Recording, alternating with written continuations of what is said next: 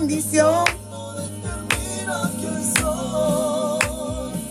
Acéptame como soy. Muy buenos días. Bendiciones. Teniendo igualdad.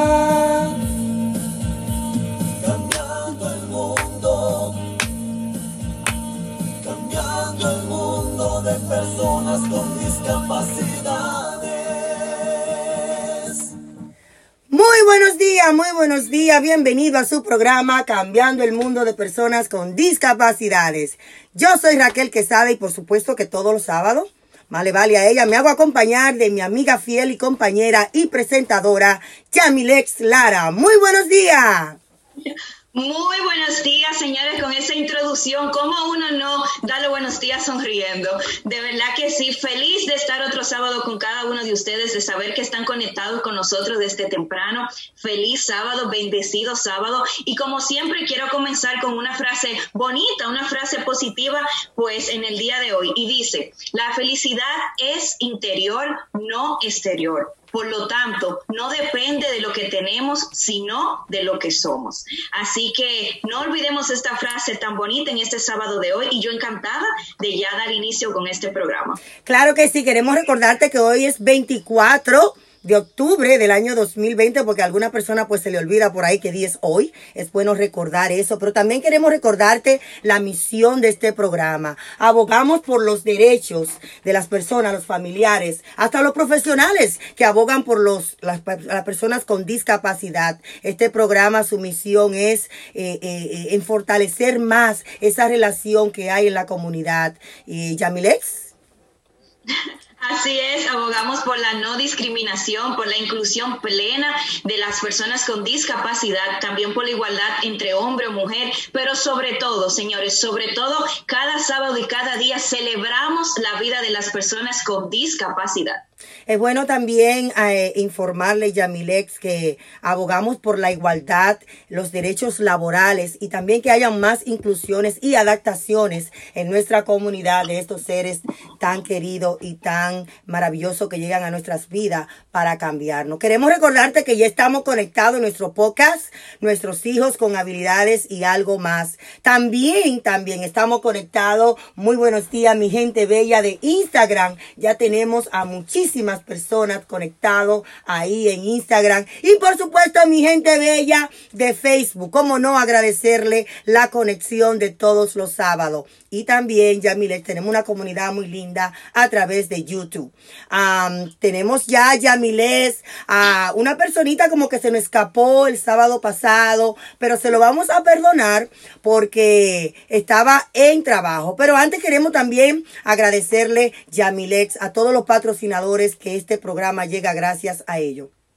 Así es, agradecemos a Vecina Beauty Supply que desde el día uno está con nosotros, de verdad. Vecina Beauty Supply, donde tu belleza comienza en sus diferentes localidades, en Roseberry, Jamaica Plain, en Link y en la ciudad de Lawrence tiene dos tiendas. También en la oficina, en el 1 de la Marston, con el teléfono 978-557-0090. Ahí está Vecina Beauty Supply para siempre servirte y hacerte lucir bella. Claro que sí, queremos agradecerles a Tenare Tire Service, que está ubicado en el 348 de la Broadway Street en la ciudad de Lawrence, con el teléfono 978-327-6802. Así que Tenares Tire Service las 24 horas trabajando, así que no hay excusa para usted no llegar a su casa a tiempo. Así es, también agradecemos a WeCare 365. No solo sirven a una población diversa que incluye eh, incluye múltiples culturas, o sea, que hablan inglés y hablan español. Esos están ubicados en el, en el 63 de la Fountain Street, Suite 301 AB en Framingham y también en el 528 Pleasant Street en Brockton. Así que WeCare 365 siempre está ahí para servirte. Y ya, claro está, ya Demir está ahí esperando esa palabra de aliento, pastora, que usted da todos los sábados. Ademir está desde la ciudad de Orlando conectada. Así que este programa, Ademir, y todos los que están conectados, eh, sabemos pues que este programa no lo hacemos sin encomendarnos en la palabra de Dios, sin mandarle esa palabra de aliento a todos ustedes que están ahí conectados a través de estas plataformas digitales. Adelante, Pastora Rosilia Barranco. Muy buenos días, bendiciones a todos, saludos, un saludo caluroso. Estamos muy contentos de compartir esta mañana. Y estaba meditando esta semana en que en la vida tenemos todos el privilegio de poder elegir y tomar decisiones. Quizás has tomado malas decisiones en la vida, la carrera equivocada, malas amistades y malas decisiones financieras. Miras atrás y dices, esto yo lo pude haber hecho diferente si tan solo pudiera regresar el tiempo para hacerlo mejor. Lo cierto es que nadie puede regresar el tiempo, pero sí puedes hacer lo mejor de lo que tienes hoy delante de ti. Nunca es tarde para tomar un mejor camino diferente. El primer paso es que debes reconocer tu condición actual, reconocer los errores que cometiste y necesitas un cambio. Esfuérzate y sé valiente, dice la Biblia, porque yo soy Jehová tu Dios que estará contigo donde quiera que vayas. Tu trabajo es esforzarte y ser valiente, levantarte todos los días y emprender camino dando lo mejor de ti donde quiera que estés. Todo lo que hagas, hazlo muy bien. Atrévete a soñar y luego llévalo a cabo. Pídele ayuda a alguien que quiera trabajar contigo y que crea en esos proyectos. Y por último, pon todos tus proyectos en las manos de Dios, que Él hará que se cumplan. Muy linda palabra, muy linda eh, eh, esa palabra, como digo yo siempre, todas las mañanas, Yamilex y aliento, que llegan ahí para alientarnos más, tener más fuerza, seguir adelante en medio de toda esta certidumbre que estamos viviendo. Esa palabra siempre está ahí presente. Pastora, vamos a orar por todas esas personas que quizá de una u otra forma han perdido eh, las esperanzas de continuar, de seguir adelante, de emprenderse, de, de, de ellos quizás sentir, ¿para qué me estoy esforzando? ¿Para qué lo voy a hacer? Si, si esto que estamos viviendo no, no, no me está ayudando, no veo esperanza de salir de esta certidumbre. Señor, venimos delante de tu presencia esta mañana, presentándote esos corazones que pueden estar abatidos, esas mentes que pueden estar confundidas y que pueden estar cansadas de, trabajar en aquello o en lo otro. Y te pedimos, Señor, que tú puedas darle las fuerzas, que resurja esa creatividad, que resurja ese, ese buen querer hacer las cosas, todo lo que tú has puesto desde el principio en los corazones y que pueda cada uno tomar las fuerzas para rehacer las cosas para reiniciar. Gracias, Señor, por cada uno que todavía está respirando, que tiene aliento de vida. Hoy, en el nombre de Jesús, enviamos fuerzas de parte de Dios para que cada uno pueda retomar y volver a empezar con fuerzas como nunca antes, en el nombre del Señor. Amén. Amén, amén y amén y amén. Muchísimas gracias. pastora. Claro que sí, claro que así, que hacía falta, como todos los sábados. Ella siempre eh, exhortándole a la gente a que sigamos adelante, pero que hay un Dios que lo puede todo, que en Él es que, nos fortalecemos y es lo que debemos de seguir diciendo todos los sábados a esa familia que tienen hijos con discapacidad, a esos profesionales, porque a veces ya Miler nos olvidamos de los profesionales, nos olvidamos de ellos, cuando ellos también tienen un peso muy importante de sacar a nuestros hijos con discapacidad adelante, pastora. Amén. Es cierto. Y yo creo que eh, a veces, como tú dices, quizás uno piensa que el profesional está resuelto porque ya lo tiene todo, pero muchas veces puede cansarse de la rutina, de que ya llegó ahí, de que qué más, qué más hay, por qué, como tú decías ahorita, por qué seguir tratando. Entonces es muy importante que todos nos demos aliento. Hay un, un, hashtag que se está andando por ahí que dice, juntos somos somos más fuertes y creo que ese es el cometido de todos nosotros, empujarnos los unos a los otros y darnos fuerzas. Claro que sí, pastora, y ya rapidito, sí, Yamile. No, y como dicen los videos de la pastora por ahí, y si haces esto, Dios hará el resto. Claro que sí. Pastora, y ya rapidito un consejito para esas madres que están estresadas, esas madres que quieren tirar la toalla, esas madres que tienen miedo, que tienen temor. Eh, es muy importante eh, eh, exhortarle que busquen una iglesia, que se congreguen, que también ellos puedan tener a alguien con quien hablar y con quien desahogarse. Y que le vayan a dar un consejo sabio. Correcto. Sí, eh, nosotros no fuimos, como siempre digo, no, no fuimos creados para hacer la vida solos. Es por eso que debemos de, rodearnos de personas, pero como tú dices, es muy importante saber a quién escogemos, porque a veces las personas incorrectas pueden hacer que caigamos más profundo.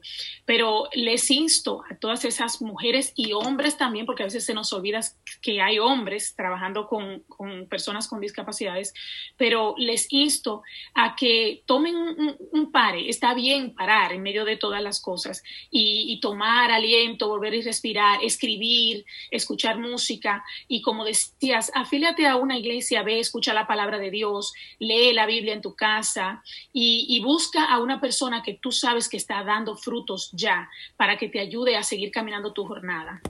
Muy importante. Muchísimas gracias, pastora. Agradecemos su participación como todos los sábados. Que pase un feliz resto del día. Gracias, igual.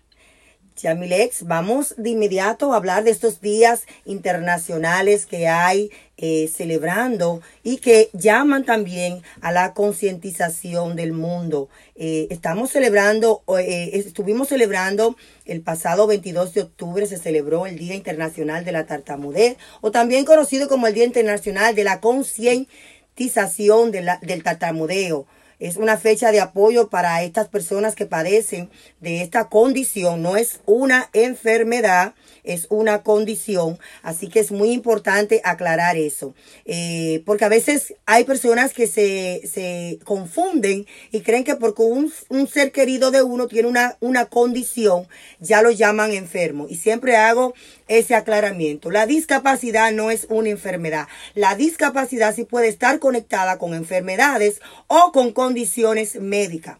Eh, la tartamudez es la palabra que generalmente conoce la... Eh, la, eh, la, estamos en vivo, señores.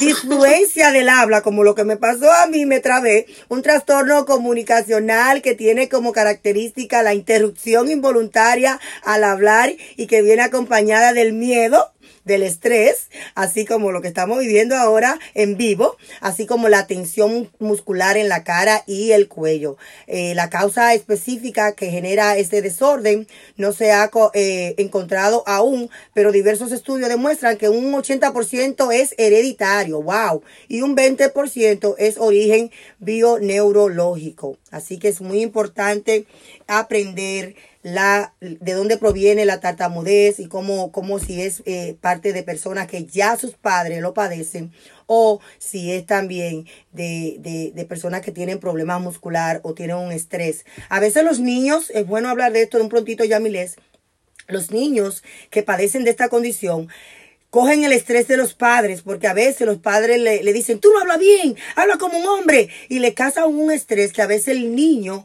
eh, pues tiene miedo a veces de hablar y de, de, expresarse.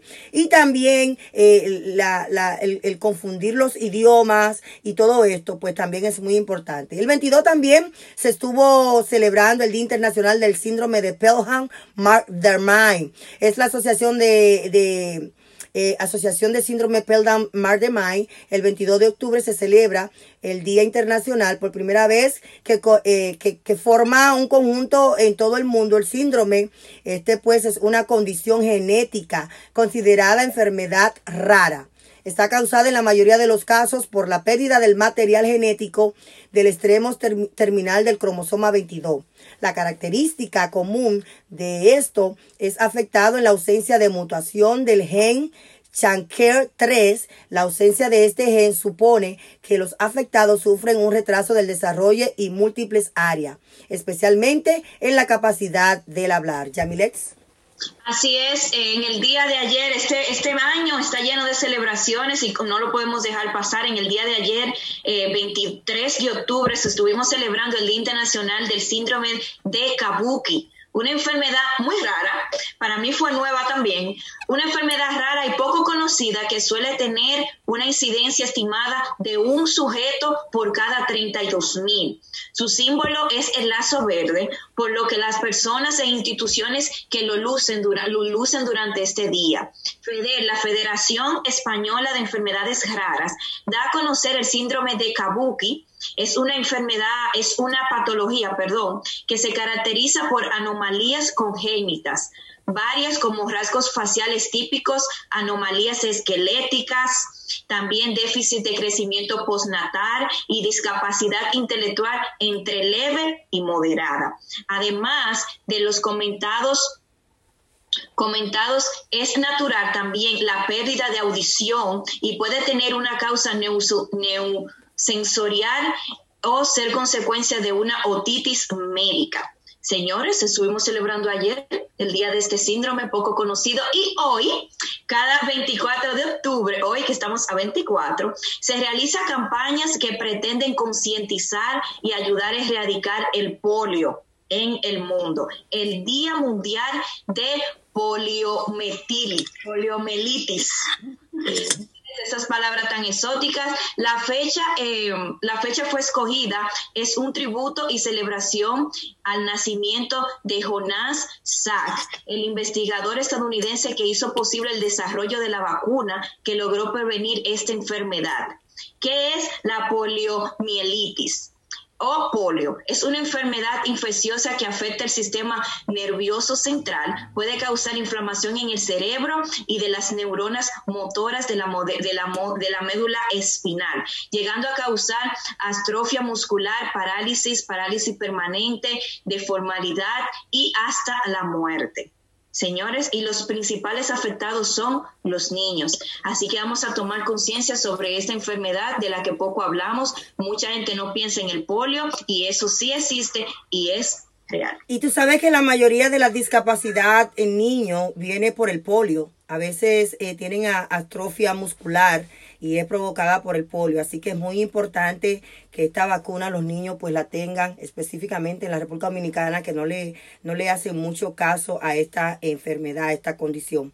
Eh, también hoy celebramos y es muy importante ya para pasar con nuestra invitada que está ahí tranquilita esperando que le demos paso en el año 1400 en 1947 se declara el día 24 de octubre como el Día de las Naciones Unidas, eh, con objetivo de dar a conocer el fin de las actividades de las organizaciones en todo el mundo. Se proclamó una asamblea que llevaba a cabo con el Consejo de Seguridad de la ONU. Y como es una forma de conmemorar y celebrar el aniversario de la Carta de las Naciones Unidas. Así que hoy celebramos el Día de las Naciones Unidas y es muy importante porque esto ha ayudado a dar conocimiento. Eh, ellos, esta organización es la asamblea que se toma medida en temas como la paz, la seguridad, el desarrollo que sostiene el cambio climático, eh, el desarme, los derechos humanos, las emergencias, humanitariedad, terrorismo, igualdad de género, la salud, la salud, la producción de alimentos y la gobernanza, entre otras cosas. Así que es muy importante que aprendamos qué es la Naciones Unidas y para qué está en el mundo. Y ya, Yamilex, a quien tenemos en casita. Sabe que antes de introducir a la invitada, hablando de las Naciones Unidas, me trae mucha nostalgia porque para esta fecha, precisamente ayer, en, si hubiese estado yo en la escuela en Santo Domingo, nos hubiese tocado hacer el modelo de las Naciones Unidas, que cada año lo hacíamos y yo no me lo perdía, yo siempre formaba parte de eso y representaba pues a un país. Y ahora tú hablando de eso, me vinieron esos recuerdos de la escuela y de cuánto uno aprendía, señores. y tú sabes, tú sabes también, hablando de eso, que para este año yo tenía en mi agenda ir a visitar la sede de las Naciones Unidas, porque lo que no saben, las Naciones Unidas está ubicada en Nueva York. Eso está a cuatro horas manejando. Y yo dije, no, no, no, pero si eso está tan cerca de la casa de mi mamá, ¿por qué no ponerlo en agenda para ir a visitarlo? Yamilex, iremos juntas cuando lo abran porque vamos a aprender muchísimas cosas de las Naciones Unidas. Y, y es importante que la gente sepa qué es las Naciones Unidas, para qué trabaja. Y también pues es muy importante que, que nuestros hijos conozcan que hay una sede que aboga por la paz, por los derechos de los niños, por los derechos de la salud, etcétera, etcétera. Ya, vamos a callarnos y vamos a darle paso a nuestra invitada. Señores, ya tenemos con nosotros a Dolcali Fiallo. Ella es de la casa, nuestra querida psicóloga, autora, amiga, hermana. Señores, Dolcali ya forma parte de nuestro equipo y qué gusto tenerla un sábado más con nosotros hoy hablando de un tema súper interesante, la ansiedad en los niños y los adultos con discapacidad. Dolcalis, buenos días, bienvenida. Hola, buenos días. Gracias querida, por esa tan hermosa presentación. Gracias Raquel por la invitación. Y gracias a todos esos eh, Facebook ahora, Facebook habientes que están en sintonía con nosotros, a todas las personas que por distintas plataformas sociales están en sintonía con nosotros. Buenos días. Hoy vamos a hablar un tema, como dice Yamilex, muy importante, ansiedad en niños y adolescentes. Es un tema que por la pandemia, usualmente los niños también tienen ansiedad. Ansiedad, que eso es algo que los adultos piensan que no, que no pasa. Pero sí, también los niños tienen ansiedad y la, y la manifiestan de diferentes formas que los adultos. Pero hay eh, síntomas que son muy parecidos. La ansiedad es un trastorno del ánimo, del estado de ánimo, y es un estado de preocupación constante, en donde eh, extremadamente no nos deja funcionar en la normalidad, en el día a día, en la cotidianidad de nuestros días. Y para los niños eh, y para los adultos también liberan mucha cantidad de adrenalina y cortisol con el estrés eh, ante una situación real o no. Los niños pueden ver eh, como un gatito, lo pueden ver como un tigre o como un león. Entonces, no necesariamente tiene que ser una situación real y tenemos el caso de el, el cuco o el coco en algunos países. Tengo un, hay un cuco en mi cuarto, no es real, pero el niño lo está sintiendo como real y siente, se siente amenazado como tal. Vamos a, pararnos en esta, en este, en este tema, en este, en este bull, eh, ¿cómo le diríamos? Este punto, en este punto del tema que estamos hablando. Y todavía hay padres que le meten terror y miedo a los niños mediante el viejo bembén o la vieja eh, bruja o la ciguapa. o, la ciguapa o, lo que mencionaba el cuco, el cuco no sabiendo que le estamos causando trauma a nuestros hijos, aún llegando a la adultez, porque conozco adultos que no les gusta estar solo en una casa porque creen como que alguien, I don't know, como exactamente como que todavía tienen ese temor y ese trauma desde que lo, lo van arrastrando desde su niñez. Háblame un poquito de eso. Y la ansiedad tiene inicios en el apego, en el principio de de nuestra niñez, de nuestra infancia temprana, un apego desordenado, un apego inseguro, un apego evitativo, nos da inicio a esa ansiedad. ¿Y por qué? Porque el apego es la conexión primaria entre el niño y el adulto. Y si el, el niño no se siente seguro, el infante sabe que necesita un adulto para sobrevivir si no hay un adulto que le preste seguridad, que le dé biberón, que le dé leche, que le dé atenciones, pues el infante sabe que su vida, el, el humano sabe que su vida está en peligro. Entonces, este, esta sensación va a radicarse y va a experimentarse en diferentes estados de la vida. Por eso eh, muchas personas dicen que el, el, principio de la ansiedad es un apego inseguro o evitativo. Entonces, y nos impide la funcionalidad de nuestro día a día. Y la ansiedad se nos prepara, porque también hay que saber que una ansiedad normal, por ejemplo, el primer día de la escuela de los niños, tienen una ansiedad algo nuevo, pero luego ya se le va quitando y ya ve que no es una amenaza, volvemos a la amenaza, ya ves que ya ve que no es una amenaza y a raíz de uno, dos días, una semana como más, el niño puede ya saber que no es una amenaza, que tiene un adulto de referencia, que es su maestro y que puede confiar en él igual que su padre o su madre. Entonces, la ansiedad nos prepara para huir, pelear o quedarnos frisados. Ustedes han oído esas personas que dicen, pero me quedé frisada y no supe qué hacer. Y tres horas más tarde, en la tarde, en la noche, Reacciona. fue que vine a accionar y a procesar toda la información debí de decirle tal cosa, debí de accionar de tal forma. Y es que la ansiedad nos frisa. Hay otros niños que huyen, la ansiedad generalizada le arropa tanto durante, durante las escuelas, durante su en el tiempo del aula, y salen corriendo de las aulas. Salen corriendo, entonces la consejera ya hace un plan de seguridad con la maestra, con la escuela, y van abordando mediante una terapia cognitiva, que es la más conductual, eh, que es la más apropiada en este, en este caso, para la modelación, para la exposición al miedo. Lo primero que tenemos que saber es qué está detonando esa ansiedad. Para Ah, después trabajar. Dorcalis, ahora mismo hay muchas madres que porque los niños están en la casa, están gritando, eh, eh, me llaman, me dicen, pero es que este muchacho está comiendo mucho, este muchacho no está durmiendo, este muchacho está ahora pegado en la computadora. ¿Esos son formas, indicios de que te estoy Síntomas. diciendo que tengo síntomas de ansiedad? Sí, lo que vamos a determinar es si es una ansiedad que nos invita a la acción, que nos da la, la, la emotividad de buscar una alternativa, o es una ansiedad que nos frena y nos aleja de la funcionalidad, que no somos funcionales. Aquel adolescente que no quiere relacionarse con sus amigos es una señal de alarma. Tenemos una pregunta a- aquí ahora en Facebook, te la están haciendo en vivo. Luz María Pérez dice, ¿qué pasa cuando el niño dice que no quiere ir a la escuela porque la maestra es min, es eh, odiosa con el Sí. niño? ¿Eso le puede causar ansiedad al niño? Eh, a todos los que están conectados a través de Instagram, en YouTube, pueden aprovechar y hacer su pregunta en estos momentos.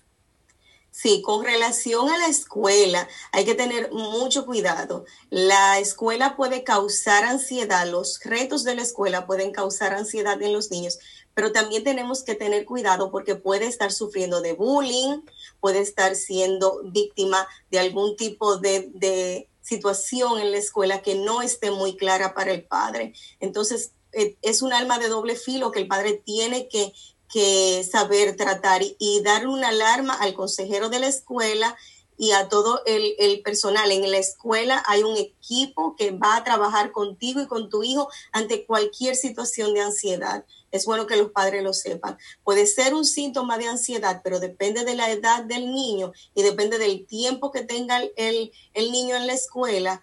Eh, podría ser un- una alerta de bullying o de otra situación que esté pasando en la escuela. Entonces, los tipos de trastornos de ansiedad es la ansiedad generalizada, la ansiedad a la separación que sufren mucho los infantes y los toddlers y los niños más, más pequeños, la ansiedad al ser ridículo o no ser aceptado por, por los compañeros, por la, la peer pressure, como dice, la, la presión de los iguales. Eso le pasa a los adolescentes también que se sienten que no pertenecen. Ya la adolescencia necesitan sentir un vínculo con sus iguales y sentirse perteneciente a, un, a una sociedad fuera de su familia y más en la escuela y en un ámbito laboral después de los 16 años y ya un niño empieza a practicar o a participar de un ambiente laboral sencillo, que es el área legal dentro de los Estados Unidos. Los niños eh, eh, normalmente, como tú mencionabas, sufren de mucho bullying, de mucho acoso en Sí. las escuelas, específicamente aquellos que tienen discapacidad. Como decía, no se sienten bienvenidos, no se sienten que son parte del círculo que están ellos presentes en las escuelas o en la sociedad o, o quizás cuando van a, a algún cumpleañito.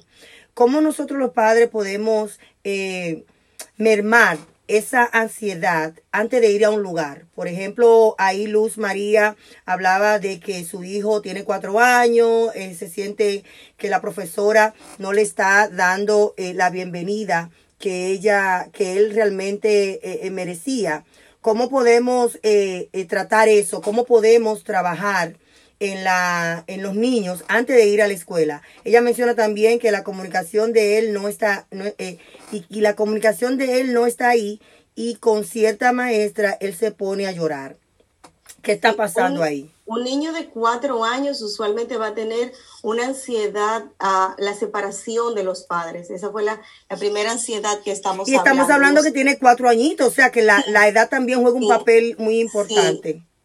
Eh, eh, hablamos anteriormente en el caso de los adolescentes, que es más un tipo de fobia social. Ese adolescente que voy a, voy a llegar a los cuatro años. El Luz, de escúchame, años- escúchame. Luz, ¿me puede poner ahí si es el primer año de escuela del niño? Porque también, Eso Dorcalis, influye. eso influye. Por supuesto que sí. Y en- ante una situación como esta, un niño de cuatro años en una escuela es un ambiente nuevo, lo que hablamos al principio. El niño va a determinar si este ambiente eh, está siendo agresivo para mí, si estoy inseguro en este ambiente. Lo más eh, recomendable en este caso es expresarle, ayudarlo a expresar sus sentimientos a través de cuentos, de historias sociales. En, en el Internet hay muchas historias de ah, El monstruo que va por primera vez a la escuela, por ejemplo, es, es, un, es un libro de Ana Llenas. Hay otros libros en, en, el, en la biblioteca donde usted puede buscar información, donde el niño se siente identificado y pueda ver que la escuela es un, es un ambiente nuevo, pero también es un ambiente seguro la sociedad y la escuela también expresarlo, hacer que él lo exprese, que ponga palabras, me siento incómodo, me siento mal, me siento triste. Quizás la maestra le está poniendo reglas donde él anteriormente no tenía reglas, ese tipo de reglas, quiero decir, porque la escuela es más estructurada que la casa. Hay que tener entendido eso también. Entonces se sienten que es un ambiente nuevo y expresar, hacer, eh, relajarse que el niño conozca su cuerpo y poner palabras, estás pasando por un momento difícil, pero tú puedes con esto y mirarlo a los ojos y dejárselo saber tú puedes con esto. Queremos a mí me gusta mucho siempre, Dorcali, porque tú siempre hablas de la validación de las emociones y los sentimientos. Atención, Luz María. Es muy importante saber validar las emociones y los sentimientos de tu hijo. Decirle que está bien que tú te sientas así, pero debemos de ir a la escuela y, y ahí te puede pues asesorar mejor Dorcalis.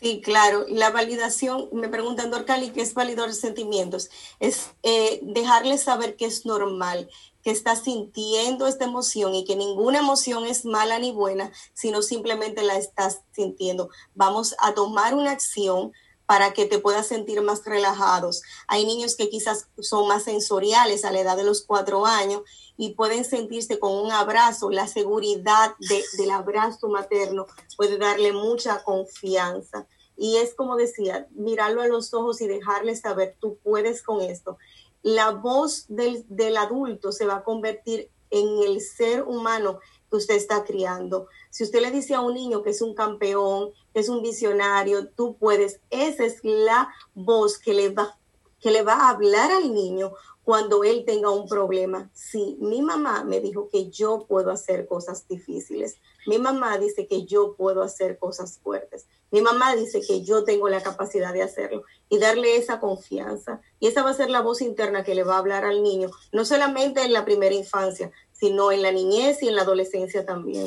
Ahí ella, ella menciona un tema muy importante, ahora eh, pone y dice que está preocupada porque como madre, Dorcal, y, es bueno que me hable también de eso, como madre, ¿cómo manejamos eso? Porque mi hijo se está sintiendo mal no está actuando como debería, pero yo como madre, ¿qué hago? O sea, ¿qué hago? Porque eso me preocupa. Sí, vamos a ver berrinches, vamos a ver cansancio, esos son síntomas de que tu hijo está pasando una situación de ansiedad. Vamos a ver eh, preocupación y agresividad, porque es como el iceberg. Vemos la parte de arriba, pero de parte de abajo están las emociones, los sentimientos y aprender a canalizar a canalizar esas emociones, va a ser, eh, le vas a sentir mucho mejor al niño. Si tú me preguntas, ¿qué hago? Habla con tu hijo y que él se exprese. Una catarsis es como que se exprese, que pueda sacar toda la preocupación que tiene dentro. Eh, Dorcalis, ¿qué pasa en el caso ya cuando el niño entra, tal vez, no sé si esos casos son comunes, entra tal vez a un grado de ansiedad o tal vez no se siente confiado de hablar el problema en su casa? De decir cómo se siente, de decir la situación que le está causando ansiedad y le está haciendo sentir todo ese sinnúmero de emociones. Ya ahí cayendo en los niños que son un poquito más mayores, ya más, más grandecitos. Entonces, ¿qué pasa en ese caso? Sí, eh, parte de los tipos de ansiedad es el mutismo selectivo, donde el niño tiende a no hablar. Por ejemplo, yo tenía un caso de un niño que no hablaba en su casa absolutamente nada. Se comunicaba a través de papel, de cartas, de comunicación, de señas, y ya tenía 12 años. Entonces, pero en la escuela, cuando mi compañera y yo hicimos una intervención y fuimos a la escuela, a la consejera, en la escuela el niño era 1A, era sociable, hablaba, tenía súper buena calificación y participaba de muchos eventos pero en la casa tenía dificultad para, para comunicarse. Y mediante el, la conducta mediante esa intervención cognitivo-conductual, modelándole muchas cosas, el, el, psicólogo va a poder ayudar a este tipo de, de casos y a este tipo de niños. La recomendación siempre es buscar ayuda buscar ayuda donde, porque recuerda que tu hijo no llegó a no estar comunicándose contigo de la noche a la mañana. Ha sido un proceso y en ese mismo eh, proceso él va a ir comunicándose poco a poco y eh, con la debida intervención psicológica, con el debido acompañamiento, él va a poder hacerlo, conocer su cuerpo. ¿Cómo puedo ayudar a un niño con ansiedad? Que se conozca, que sepa cuándo va a detonar. Ahí viene me estoy sintiendo ansioso. y a los niños más pequeños dejarles saber, te está doliendo la barriga porque vas a poner, vas a estar en situación difícil. Yo sé que es difícil para ti, pero tú puedes con esto. Te estás sudando las manos porque tienes miedo y ponerle palabras a lo que el niño está sintiendo es increíble. Automáticamente baja el nivel de ansiedad. Eh, eh, Dorcalis, ahí vemos que eh, Yamilex tiene una, una bola que es para el estrés y quizá ella, no sé si la tiene por eso o es bueno mencionar que hay algunos eh, eh, toys, algunos juguetitos que nuestros hijos pueden eh, llevar a la escuela para, para disminuir la ansiedad y que el maestro sepa que eso es parte de que él se sienta más desestresado. Um, eh, eh, ¿Puedes tú mencionarnos eh, qué tipos de, de, de, dónde lo podemos conseguir? Ya sabemos que en Amazon, Amazon, señores, vende de todo. Varga la cuña gratuita para Amazon. Pero es bueno encontrar cosas que no que sean attached, no que se, se, sean juguetes que nuestros hijos dependan de ellos, sino que sepan, ellos lo puedan usar en el momento de la ansiedad en la escuela. Sí, el, el stress ball, la bola de estrés es es magnífica. Yo la uso con mi hijo de seis años durante el tiempo de la escuela, en muchos eh, locales comerciales, no voy a decir el nombre para no darle la cuña, pero en muchos lugares comerciales usted puede encontrar una bola de estrés, un stress ball, eh, los figure spinner también. En la escuela utilizan un lapicero especial, los consejeros utilizan un lapicero especial donde el niño puede estar cliqueando y puede estar moviéndose exactamente. Ellos tienen mucha, muchos elementos y que ayudan a los niños en este caso. Eh, las, cartas de expresión. Hay una bola, Raquel, esto, esto es increíble. Usted pone una bola normal, una pelota, le pone tristeza, le pone alegría, le pone eh, frustración y juega con su hijo a eso. ¿Cuándo fue la última vez que te sentiste triste? ¿Qué hiciste? ¿Qué podemos hacer para mejorar esto? Y es, eh, Sí, dime ya.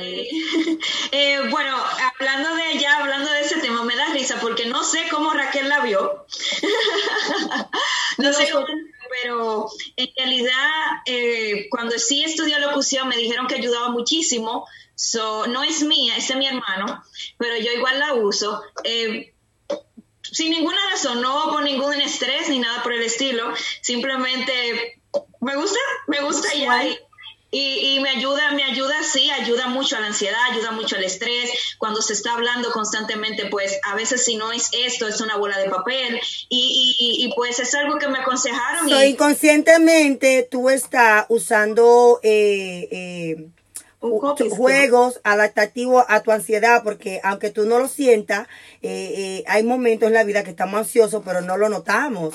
Entonces, para recapitular la ansiedad en los niños, Vamos a Dorcari ya para cerrar el tema.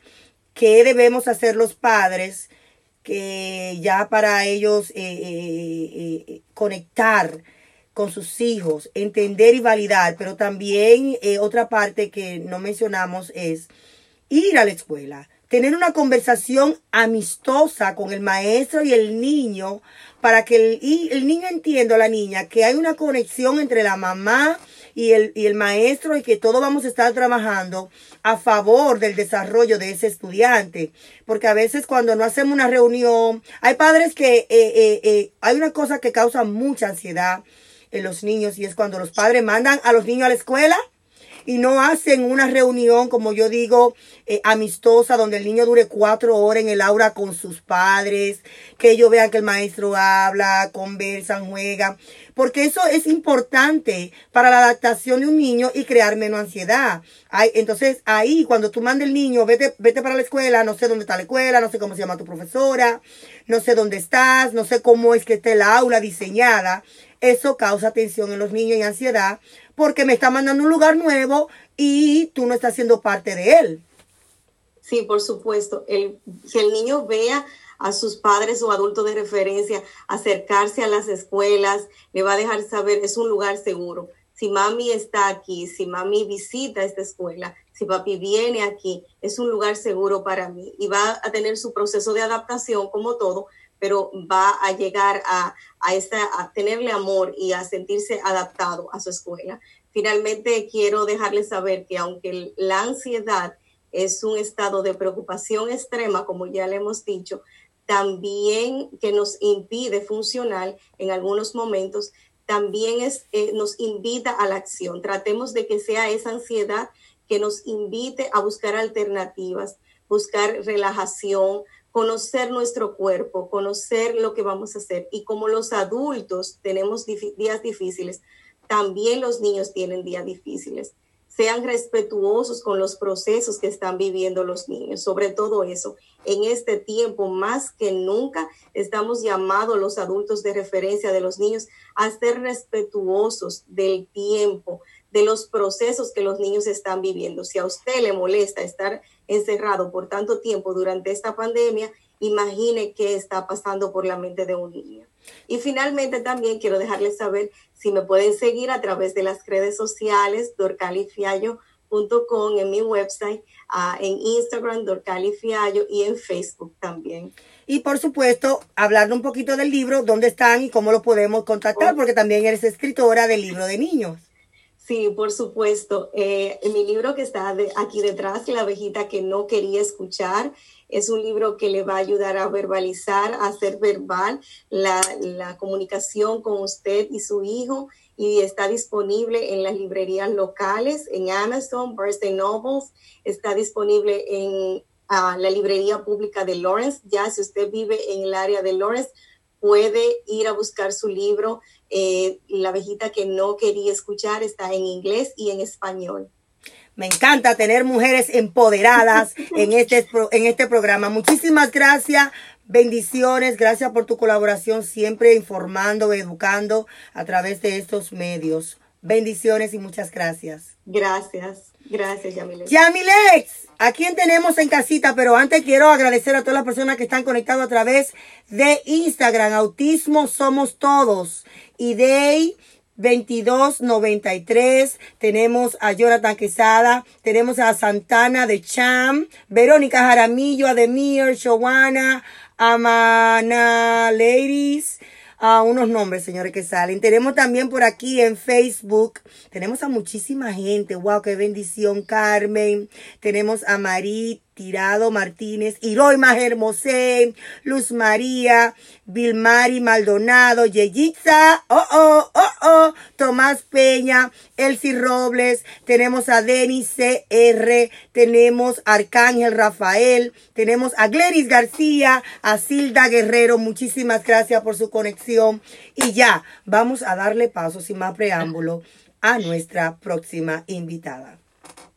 Señores, nuestra próxima invitada es una mujer completa, ejemplo de mujer. Señores, ella es Yedipsa Jones. Ella nació en Caracas, Venezuela, madre de cuatro hijos y dos nietos. Vive actualmente en Florida, acá en Estados Unidos.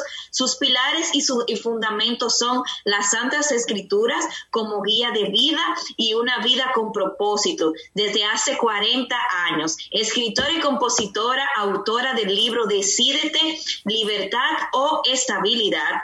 También es coach PNL ontológico, también es neurocoach. Señores, ella es directora del Instituto de Antivejecimiento y Nutrición Automolecular y hoy está con nosotros Hoy está con nosotros para hablarnos de un tema súper interesante. Nos hablará del el amor y la sabiduría que viene de Dios cuando se tiene un hijo con discapacidad. Qué honor, qué gusto tenerla con nosotros en esta mañana, una venezolana más, una mujer internacional. Yedipsa, muy buenos días.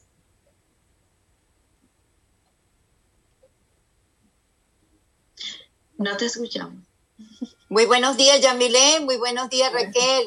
Hola. Feliz de estar acá. Feliz de tenerte, feliz de tenerte. ¡Wow! ¡Qué linda, qué linda! Así hay que estar celebrando, porque hay que celebrar la vida, porque tenemos el gran privilegio de respirar, de ser bendecido por Dios. Y también hay que celebrar la vida, porque hay cosas envueltas detrás de la vida. Dios. Dios nos está dando el propósito divino para poder continuar y tener fuerza. Como siempre yo digo en uno de mis libros, cuando yo escribí Decídete, libertad o estabilidad, una de las cosas que estuve comentándole a las personas, todo el proceso cuando era pequeña que estuve viviendo, una de las cosas que me marcó y me inspiró para escribir el libro fue cuando me di cuenta de la mentira, cómo afectan en los, en los hijos cuando los padres lo dicen. ¿A qué me refiero, Raquel? Porque era mentira. Un padre mintiéndole a un hijo. Sí. Yo recuerdo que cuando era muy niña, yo creía ciegamente en mis padres. Yo creía en mamá y papá. Y yo decía, wow, tú como unos dioses, porque era muy niña. Y todo lo que ellos me decían, yo lo creía, todo, absolutamente, Raquel.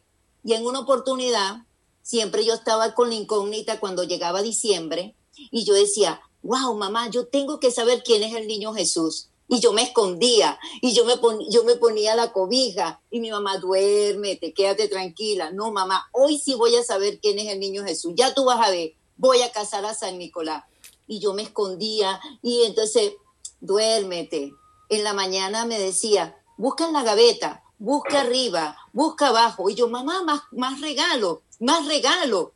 Y me decía, ay, mamá, pero no lo pude ver, yo me cansé de esperarlo toda la noche y me quedé dormida.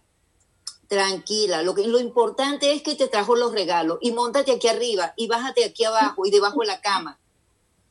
Y yo recuerdo que un día llegué llorando, la escena estaba mi mamá y mi papá acostados. Y yo llegué llorando. Me dice, ¿por qué vienes llorando? Yo tenía siete años. Y en ese momento me dice, ¿por qué lloras? porque me acaban de decir que usted y mi papá eran el niño Jesús. Y yo me puse a discutir, yo dije que no, que, usted era el, que no era el niño Jesús. Y en eso me dice ella, mi papá con un, tono un poquito sarcástico de risa, porque él todo el tiempo era humorista, porque él falleció hace un año, y él agarra y me dice, qué bueno que te dijeron la verdad, porque este año no hay regalos. Eso fue como si agarraron el cerebro de una niña que confiaba en ellos y agarraron el cerebro y no se rompió algo en mí de niña, confianza, credibilidad, esperanza, se rompió algo en mí en ese momento. Por llamarlo así, me incapacitaron en ese momento porque utilizó el término merecimiento. Menos mal que, que te dijeron la verdad porque en este año no mereces regalo. Mi papá lamentablemente no sabía el poder de la palabra merecimiento. De ahí en adelante empezó una reverdía en mí que yo decía, ¿cómo voy a enfrentar el mundo? Y empecé a decir, ¿por qué me mintieron? ¿Por qué? ¿Por qué? Y no era el por qué, era para qué me mintieron. Era para, para que yo creyera que existía un mundo de fantasía, pero me lo desplomaron en un minuto. Y en ese momento me di cuenta Dios mío, cuando me llegaban las oportunidades de niña, yo las rechazaba porque era el merecimiento. Y era el merecimiento. Y en ese momento yo dije, yo tengo que rescatar eso en mí, a esa niña interior, y empecé a estudiar poco a poco crecimiento personal, libros. En los colegios yo empezaba, me metí en las bibliotecas. O sea, tú me dices, Yeyisa, que, que en un ratito, en un momento, tus padres te traumatizaron y que todavía en tu adultez tuviste tú que estar eh, eh, en, proceso de estudio para poder entender el por qué era que los padres le mentían a los hijos. Pero también queremos ver por qué te identifica mucho con el tema de, de nosotros refugiarnos en, en, ese amor que hoy vamos a hablar que, que da el amor eh, que da Dios cuando tenemos hijos con discapacidad? ¿Por qué la importancia de nosotros refugiarnos en ese amor, en, esa, en ese sostén? En ese sostén que nos da fuerza día a día, que es lo que algunas personas creemos. Y respetamos las personas que nos están mirando y no creen en Dios. Pero ese es la creencia mía, es la creencia de Yamilex, es la creencia de Yayisa. Y es lo que nos sostiene. Para mí es lo que me, ha sostenido con el hijo mío con discapacidad. ¿Por qué debemos refugiarnos en él? ¿Y para qué y por qué? Bueno, en el momento que hay ese punto de quiebre, empiezo a ver como pierdo la confianza de los padres terrenales, empiezo a buscar a un Padre celestial. Inmediatamente acudo a Él porque le empecé a orar con esa edad, porque tenemos ciclo de los siete, ciclo de los siete, por lo menos los israelitas, remontándonos, cuando nacía un varoncito, tenían que a los siete días circuncidarlo, porque ellos no sabían, ellos simplemente tenían que obedecer la ley de Dios porque a los siete días era donde el varón produce más vitamina K, entonces no se iba a desangrar, simplemente había que acatar la ley. Entonces, en el proceso de los siete, justo hay ese punto de quiebre, por llamarlo así, de discapacidad mental que me quisieron poner sin darse cuenta mis padres por ignorancia, y yo acudo a Dios, acudo a Él para poder, para agarrarme de un Padre celestial. Y a los 12 años pasa un proceso, y cuando llega a los 12 años, yo siempre soñaba con tener una Biblia. Yo quería leer, yo quería leerlo a él. Y en ese momento Dios me permite llegar a casa de mi abuela y consigo una Biblia. Y cuando llego ahí y abro la Biblia, hubo una conexión que no te puedo explicar. Desde ahí me ha agarrado con Dios. Por supuesto, tengo una relación excelente con mis padres. Mi padre, aunque hace un año murió, mi mamá y mi persona espectacular. ¿Y por qué los padres tienen que tener el amor para con los hijos en este tiempo. El amor de lealtad, el amor de la verdad, el amor de sinceridad, pero hay que agarrarse de Dios. En todo el, transcurso de mi tiempo, yo tengo cuatro hijos, cuatro varones, y uno, uno de tiene 34, 32, 27 y 22 años, y a ellos les he enseñado eso desde la barriga, desde la barriga poniéndole eh, eh, temas de Dios, salmos, proverbios, para que ellos empezaran a, experimentar eso que yo viví desde niña, pero desde la transparencia, desde la verdad. Y ese amor de Dios automáticamente se lo transmití a ellos, esa fe, esa voluntad. Actualmente, como, como dijo la que, el, que me presentó, Yamile Gracia, en eh, yo estoy casada con un americano, vivo aquí en Estados Unidos, yo soy venezolana, y mi esposo me dice, ¿por qué cuando vas a orar, de repente yo estoy en pijama o de repente estoy en ropa, por lo menos muy ligera, y yo, y yo me tapo? ¿Por qué te tapas? Si Dios te conoce, Dios te conoce tu cuerpo y todo. Yo digo, porque para mí Él es un ser vivo, un Dios vivo, y sé que me está viendo, y por respeto, yo voy a dirigirme al Dios supremo, universal, y necesito dirigirme con respeto. Entonces él me dice, ah, ok, entonces él ha aprendido eso. Él, también cuando va a orar se pone una camisa, porque yo digo, es al Todopoderoso, al que nos ama y al que nos respeta. Yeyisa, tú tuviste una experiencia con un embarazo donde te diagnosticaron eh, todo lo negativo para tu hijo. ¿Puede hablar un poquito de eso y cómo eso te hizo también acercarte más a Dios?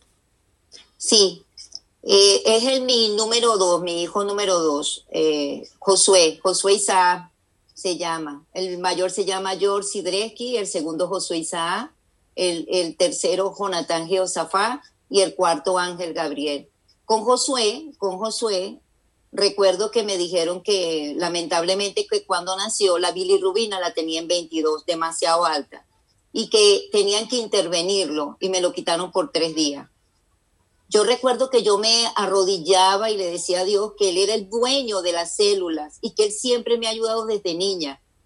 Yo le dije, yo te recuerdo, tu nombre es maravilloso tú eres un Dios de amor, tú conoces las células de mi hijo, por favor, haz que la bilirrubina le baje. Y entonces los médicos me dijeron en comité, me dijeron, el niño puede llegar a quedar eh, lamentablemente eh, inválido o puede quedar de una manera este, vegetal, porque esas eran las condiciones. Y yo le dije, hagan todo lo posible para hacer la parte científica que le corresponde a ustedes, pero a Dios, Él es el dueño de las células de mi hijo. Y yo me pegué, entonces a veces llegaban los médicos y me conseguían ahí arrodillada en el cuarto. Y ellos respetaban el proceso y cuando me despertaba, me levantaba, o a mí no me daba pena arrodillarme, a mí no me daba pena que me vieran arrodillada, porque yo estaba hablando con el Todopoderoso, el Creador del cielo y de la tierra. Y cuando ellos llegaban, respetaban ese silencio. Y cuando se me acercaban, eh, señora, su hijo amaneció de esta manera. Gracias por, hasta que me dieron la buena noticia. Y me dijeron, le tengo buena noticia el día 3. Su hijo ya la bilirrubina la tiene en 9. Entonces, es esas cosas que, que, que uno no sabe, el propósito divino, porque Él permite situaciones. Simplemente uno tiene que decirle a Él, hágase su voluntad. Y hay que saber pedir, Raquel, hay que saber pedir. Porque fíjate, te cuento por lo menos este, esta fábula de un hombre que su meta era, su meta era, Raquel, cazar un oso. Y se preparó y compró una escopeta y la mica y todo y se ensayó la práctica. Resulta ser que llegó el día. Pero cuando llegó el día venía el oso encima de, de él, un oso de tres metros, y él se asustó todo y dijo, wow, y en ese momento empezó a temblar. La mica se le empezó a empañar. Sacó un pañuelo, empezó a, limpiarlo, pero ya el oso lo tenía más cerca. Y el hombre lo que se le ocurrió fue hacer una oración. Y le dijo, Padre, por favor, que este oso se convierta en cristiano.